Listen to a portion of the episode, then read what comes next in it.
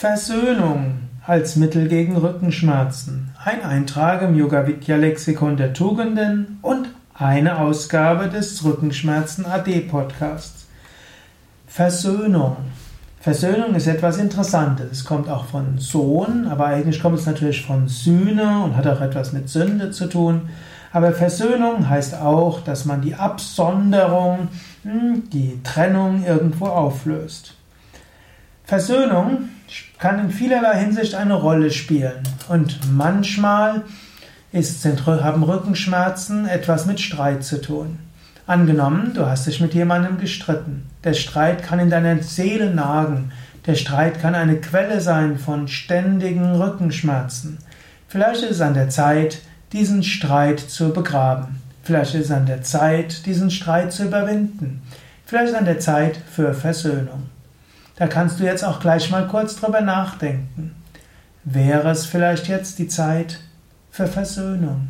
Wäre es vielleicht jetzt der richtige Moment, irgendwo zu schauen, wie können wir uns versöhnen? Du könntest auch den anderen einfach fragen, du, wir haben uns jetzt eine Weile gestritten, gibt es eine Möglichkeit zur Versöhnung? Manchmal ist es hilfreich, als Erster um Versöhnung zu bitten oder um Entschuldigung zu bitten. Du kannst sagen, ja, ich habe das und das getan, es tut mir leid. Selbst wenn du das Gefühl hast, dass der andere genauso viel getan hat, wenn du ausdrückst, dass du das, was du tust, bereust, ist das oft ein guter Schritt. Oder eine Möglichkeit zur Versöhnung ist auch, dass ihr euch bewusst macht, was sind eure gemeinsamen Anliegen. Ihr könnt auch sagen, ja, wir haben uns furchtbar gestritten, aber wir haben doch das gleiche Anliegen. Können wir uns nicht vielleicht bewusst machen, was unser Anliegen ist? Was ist das, was wir wirklich vom Herzen her tun wollen? Und wie können wir das vielleicht besser tun, als indem wir uns streiten?